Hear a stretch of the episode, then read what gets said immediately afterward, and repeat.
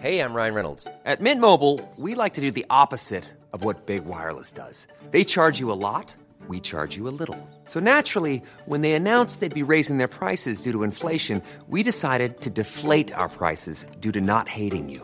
That's right. We're cutting the price of Mint Unlimited from $30 a month to just $15 a month. Give it a try at mintmobile.com slash switch. $45 upfront for three months plus taxes and fees. Promo rate for new customers for limited time. Unlimited more than 40 gigabytes per month. Slows. Full terms at mintmobile.com.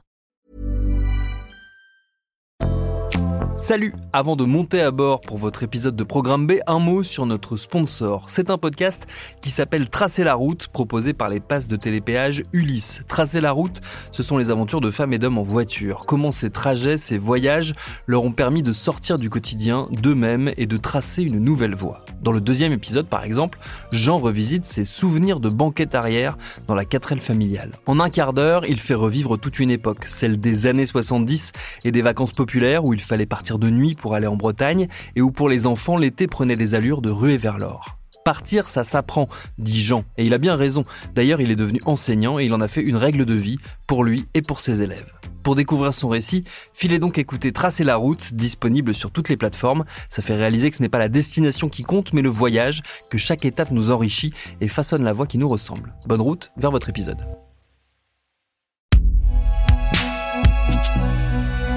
Binge. Travailleuse, travailleur. Travailleuse, Travailleurs. travailleuse, travailleur. Mais dans quel sens la société a-t-elle évolué? Arlette Laguier et son parti avaient compris que pour convaincre, il fallait utiliser les médias de masse. Comme Olivier Besancenot, candidat à la Ligue communiste révolutionnaire et fondateur du NPA.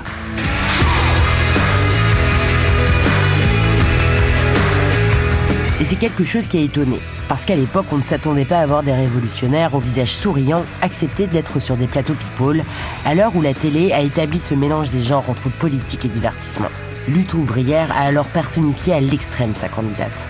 Elle a jamais tourné sa veste, elle a continué à, défendre toujours le même camp, elle a toujours continué à défendre le monde du travail. Elle a, jamais dévié quoi, elle a jamais euh, trahi pour un petit poste, pour euh, quelques petits privilèges ou je sais pas quoi. Amitié, grand respect. Enfin voilà, c'est quand même euh, la première femme candidate aux élections présidentielles. Donc ça, tout le monde a couru derrière après. Voilà, c'est une de ces femmes qui a, qui a commencé révolutionnaire et qui euh, aujourd'hui, à 83, je sais pas combien là, euh, est toujours aussi révolutionnaire qu'à la première heure. Ben voilà, c'est un exemple pour nous. Cela lui a permis de rester dans la mémoire collective, comme on s'en aperçoit lors de tractages dans la banlieue est de Paris. Sous la pluie, ils sont six militants à patienter à 7h30 du matin.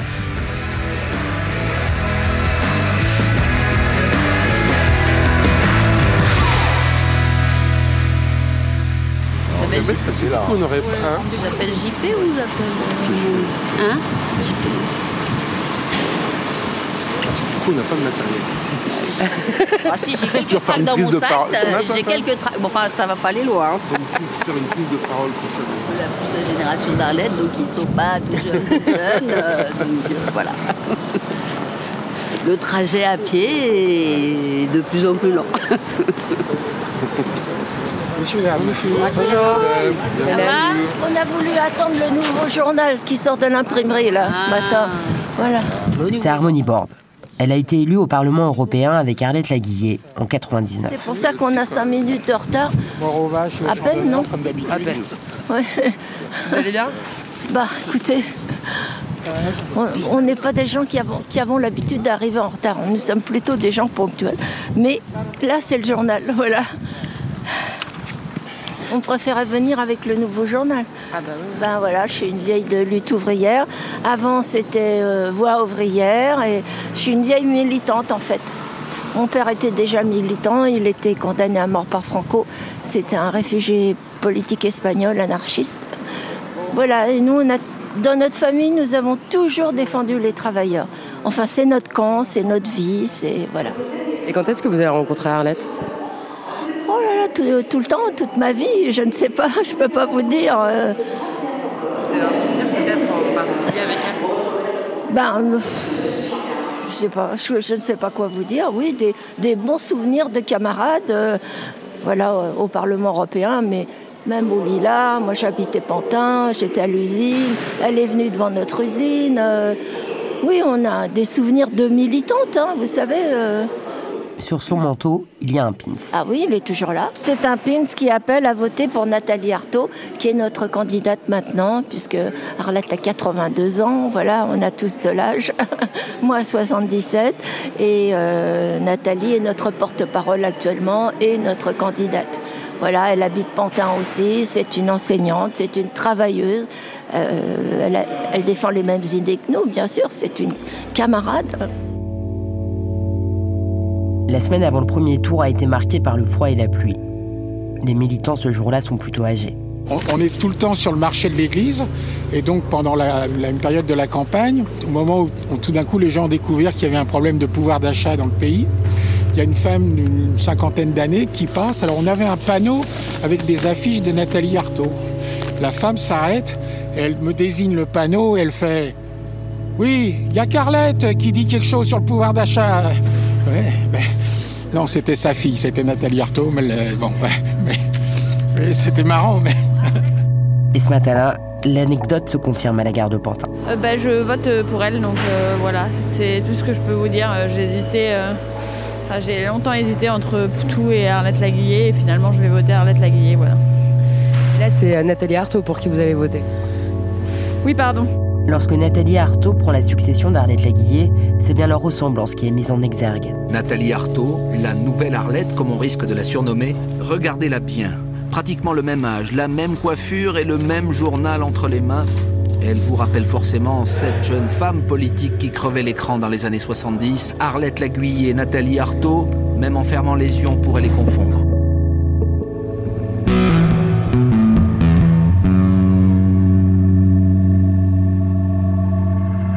On ne cherche pas à se distinguer, voilà, c'est tout. C'est que en fait, moi, j'ai pas du tout eu cette envie de me distinguer et de euh, d'être une rupture. euh, non, du tout, du tout. C'était en fait notre notre état d'esprit était exactement à l'opposé. C'était c'était précisément d'assurer une, une filiation, une fidélité, en fait.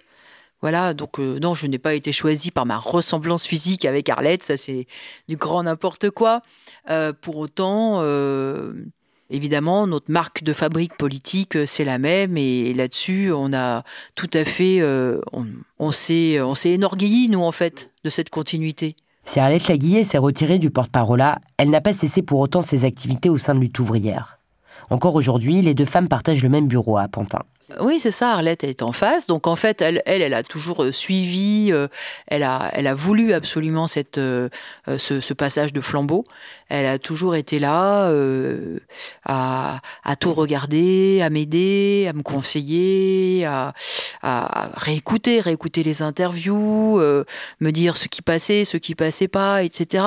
Tout en laissant aussi une grande, comment, une grande marge de, de, de, de liberté, parce que bon, c'est sûr qu'on n'a pas on n'a pas la même histoire, on n'a pas la même expérience, on n'a pas la même personnalité non plus. C'est sûr qu'on dégage pas tout à fait aussi la même chose. Euh, Bon, euh, euh, malgré notre profond, profond accord politique, bon bah évidemment. On, est, euh, on est, on est différentes. Euh, eh bien, voilà, bon, elle, m'a toujours accompagnée. Là encore, dans cette campagne, je pense qu'Arlette euh, est celle qui a le vu le plus, le plus d'interviews, qui a suivi le plus au jour le jour. Pour moi, c'est très important. Donc, à peu près après chaque émission, elle m'appelle. Elle m'appelle, on discute. Moi, ça me, ça me fait toujours du bien. Voilà, de l'entendre, d'entendre ses encouragements. Parfois, euh, enfin, d'écouter euh, euh, des petites choses ou, euh, en général, quand elle me dit ça a été difficile, c'est que voilà, c'est que voilà, il y avait quelque chose qui, qui n'allait pas bien. Donc, ça fait réfléchir. Nathalie Arthaud en est consciente. Elle ne bénéficie pas de la même cote de popularité. On dénote chez cette professeure d'économie une profonde admiration.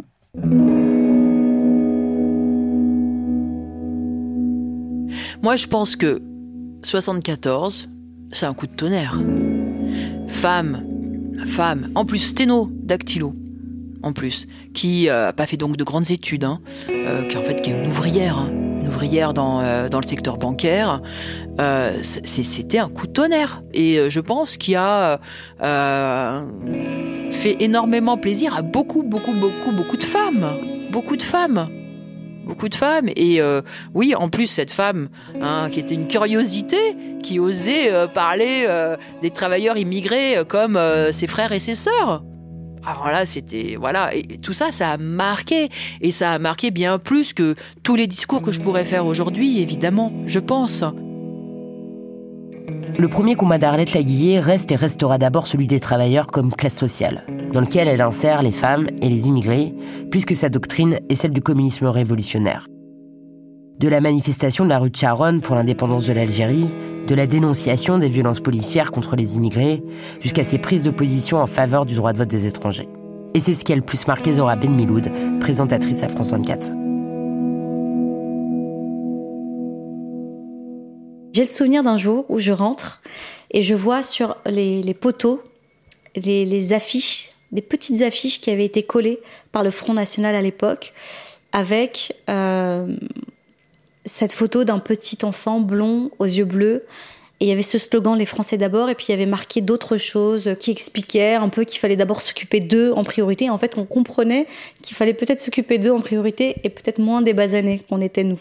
Et c'est dans cette même période où moi je commence à m'intéresser à la politique, donc je suis au collège et puis après je passe au lycée.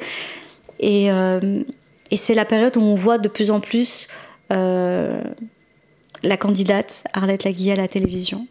Et c'est vrai que elle, dans ses discours, elle était la seule à parler de ces travailleurs immigrés-là, qu'il fallait leur donner des voix, qu'il fallait leur donner le droit de vote, qu'il fallait leur donner de meilleures conditions de vie, de meilleures conditions au travail. Et donc moi j'avais ce sentiment-là que lorsqu'Arlette Laguillet passait à la télévision, on l'écoutait, parce qu'elle parlait de nous. Lutte ouvrière n'a jamais voulu conquérir le pouvoir par les urnes. Et il y avait cette absence de marchandage électoral selon Zora Ben Miloud. Lorsque ces équipes venaient sur les marchés dans des quartiers populaires, par exemple, où la majorité des gens n'avaient pas le droit de vote, puisque notre génération à nous était encore très jeune. On n'avait pas encore le droit de vote. Donc les parents n'avaient pas non plus le droit de vote, mais ils étaient là quand même sur les marchés à venir apporter la politique dans les banlieues, dans les quartiers populaires, dans les petites villes. Ils venaient quand même parce qu'il y avait la nécessité, selon eux, d'aller parler à tout le monde, d'aller parler aux défavorisés, d'aller leur expliquer la politique et d'aller parler d'eux ensuite à la télévision. Quant à la polémique sur le droit de vote des immigrés, ce n'est qu'hypocrisie. De reconnaître pour citoyens de plein droit les travailleurs immigrés. Ces derniers sont de toute façon et de plein droit citoyens du mouvement ouvrier.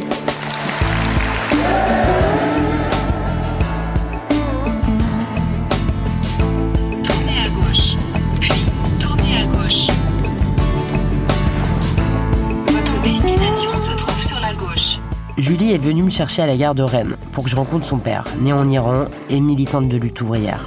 Bon, hé, 3h moins que 5. Hein. Bien, ouais. Je suis pas en retard, ça fait une heure, mon père est arrivé.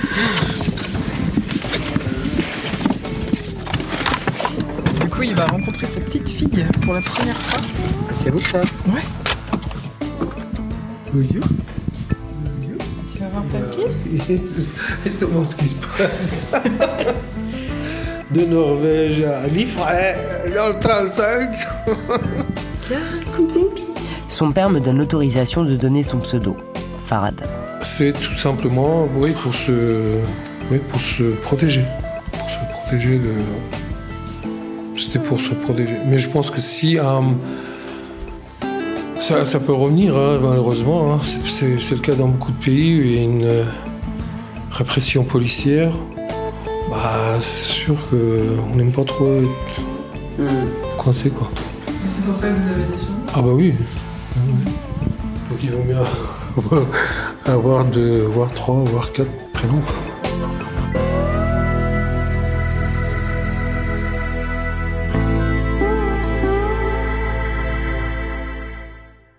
Il est venu en France il y a plus de 35 ans. Donc voilà, ça c'est les photos, en fait, que des des années 2000, hein Oui, c'est ça. Hein Donc un copain nous a pris en photo, euh, je ne sais pas si c'était pour euh, collection personnelle ou pour le mettre dans...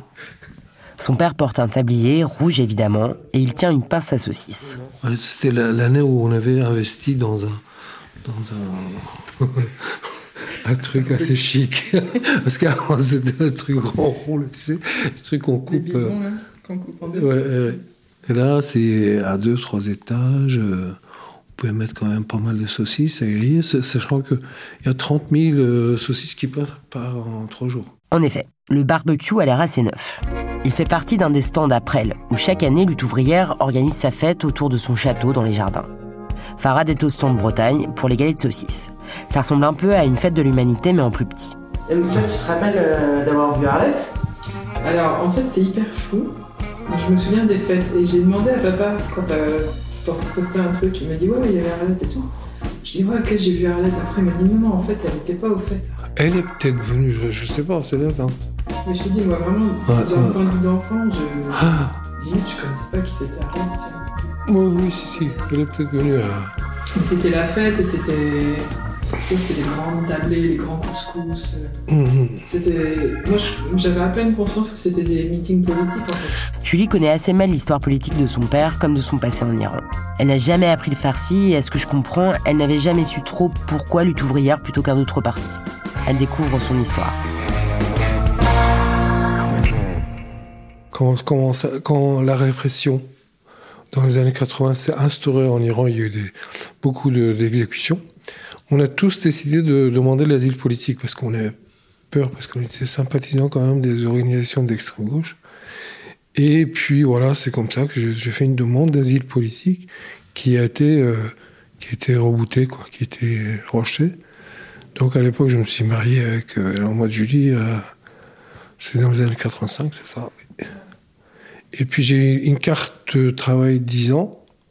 Ensuite, j'aurais pu demander, parce que Mitterrand, le- après 80, il a facilité les, choses pour demander l'asile politique. Euh, pardon, la nationalité française pour les immigrés résidant en France depuis 10 ans. Et il fallait faire la demande quand même, c'était assez, assez long. Il fallait attendre un an et puis voilà, montrer la patte blanche, comme quoi on n'est pas, voilà, c'est pas, pas un mariage blanc, n'est-ce pas? Lorsque Farad commence à travailler en France, il devient aide-soignant. C'est donc dans le milieu du travail qu'il côtoie les militants de lutte ouvrière. En fait, à chaque fois, ils abordaient la question qu'en fait, il allait donner droit de, vote même aux gens sans papier. Parce que euh, même s'ils étaient en- dans une situation précaire, ils contribuaient quand même. Euh, ne serait-ce que euh, maintenant, voir les, comment ceux qui portent les repas, comment ils s'appellent les, les Uber, la plupart, c'est des immigrés, sans papier. Donc, ils contribuent quand même à l'enrichissement de la société française. Mais c'est euh, nul de, dire que les, immigrés sont là pour bouffer notre pain. Quoi. Ils sont là pour euh, voilà, nous, nous piquer notre travail, euh, tout ça. Non, c'est le contraire. En fait, ils, on fuit, ils fuient la misère, mais là, ils sont, quand ils peuvent travailler, ils contribuent vraiment à la richesse. Quand moi j'étais soignant, quand j'ai connu les, copains à lutte ouvrière, et franchement, je ne voyais pas d'autres partis, même d'autres syndicats, parce que les copains militent aussi dans le syndicat. Moi, je militais aussi pendant des années, j'étais militant, j'étais délégué. En fait, c'était les seuls qui défendaient nos, intérêts. Les autres, ça allait vraiment, ou alors ils étaient vraiment, au début, ils étaient très, euh, très euh, radical, mais après, euh, c'était du vent, les copains de lutte ouvrière sont, sont là, fait, dans tous les combats. C'est pas, pas pour rien qu'on les appelle les soldats moines. Mais c'est vrai, c'est vraiment, ils croient, ils croient à leur cause, quoi. C'est pas pour le vent, c'est pas pour rien.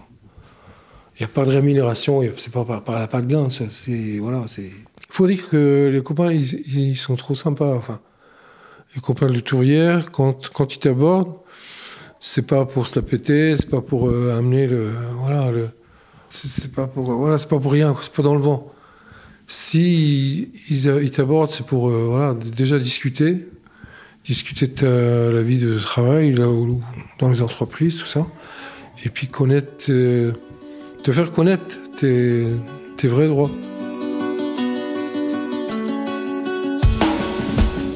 Farad a même été suppléant en Normandie pour lutte ouvrière. Il explique que c'était une organisation qui laissait aussi des personnes monter en responsabilité, quelles que soient leurs origines. Si Zora, elle, ne partage pas les idées de lutte ouvrière, elle retient cette promesse reprise aujourd'hui par Nathalie Arthaud du droit de vote des étrangers. C'est euh, la première, euh, la première candidate à l'élection présidentielle à avoir donné autant d'importance, autant de place euh, dans ses prises de parole à, à ces travailleurs immigrés. Et moi, je suis une fille de travailleurs immigrés. Moi, j'ai plus mes parents aujourd'hui, mais mes parents étaient tous les deux ouvriers. Euh, mon père a travaillé euh, dans plusieurs usines euh, en France. il en a enchaîné, il en a enchaîné plusieurs. Et puis ma mère était également ouvrière. Elle, elle était femme, femme de ménage. Mon père l'a été aussi à la fin de sa vie.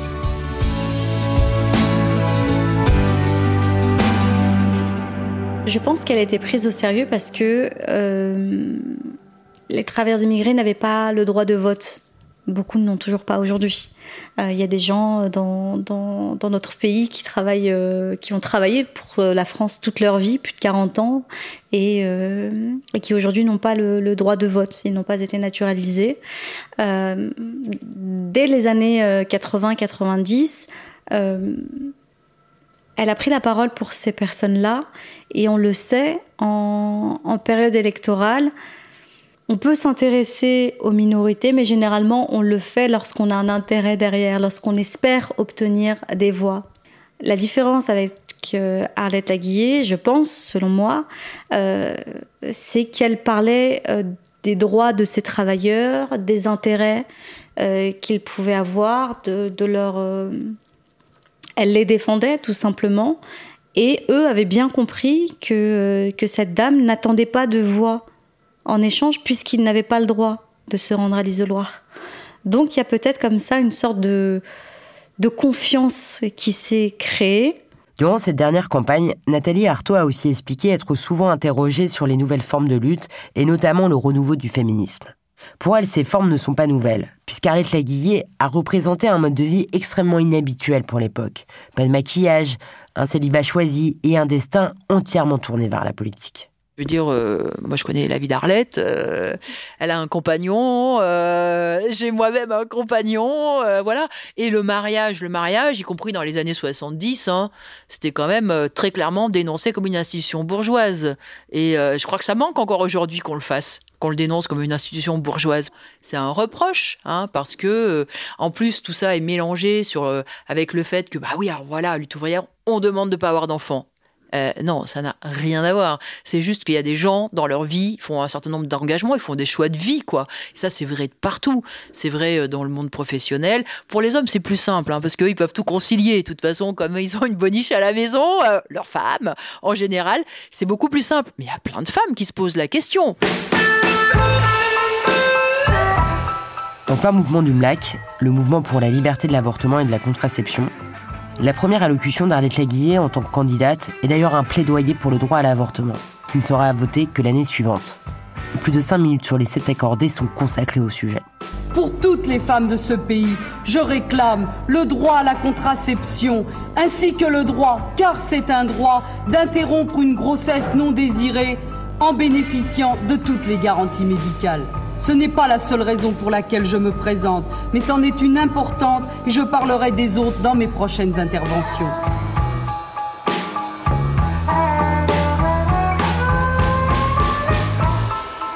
Le grand soir n'a pas eu lieu. Mais l'héritage d'Arlette Laguillet va bien au-delà d'une chanson sympathique et de quelques phrases gimmiques. Parce qu'en plus de la défense des travailleurs, elle a eu de l'avance sur un grand nombre de sujets. Sur l'égalité salariale, sur les droits des femmes, sur ceux des immigrés. Tellement d'avance que certaines de ses propositions, comme le droit de vote des étrangers, attendent encore d'être réalisées. Et que les héritiers d'Arlette continuent son combat.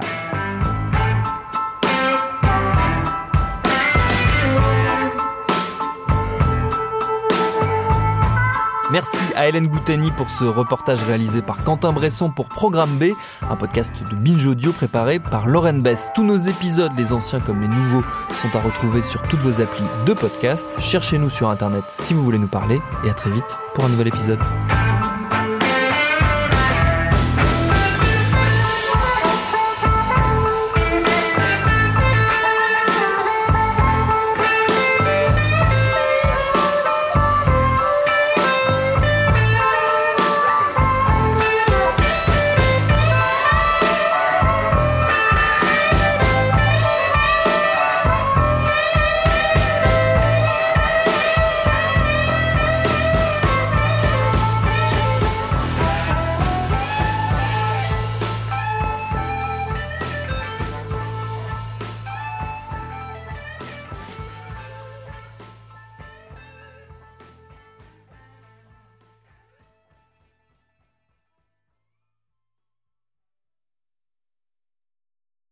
Paris Hilton, Alizé, Justin Bieber, Samina Seri, Geneviève de Fontenay. Oui, ok, vous les connaissez, mais est-ce que vous les connaissez vraiment Vraiment? Bien souvent, on croit savoir deux, trois trucs sur ces personnes, mais en fait, leurs histoires sont bien plus complexes qu'on veut bien nous faire croire. Avec des vies faites de drames, de traversées du désert, de peine et même de trahison. Oui, même de trahison. Tout ça, vous le découvrirez en écoutant Connaissez-vous l'histoire sur toutes les plateformes.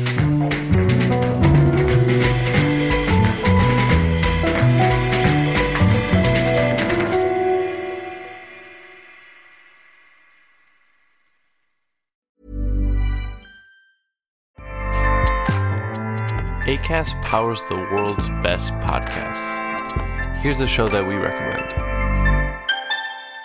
Hi, I'm Jesse Cruikshank. Jesse Cruikshank. I host the number one comedy podcast called Phone a Friend. Girl, let's phone a friend. Not only do I break down the biggest stories in pop culture with guests like Dan Levy and members of InSync, I do it with my own personal boy band singing jingles throughout. Because it's my show. It's your show, girl. New episodes of Phone a Friend Yeah. drop Thursdays wherever you get your podcasts. So work it, girl. Yeah, work it. Okay, that's enough. ACAST helps creators launch, grow, and monetize their podcasts everywhere. ACAST.com.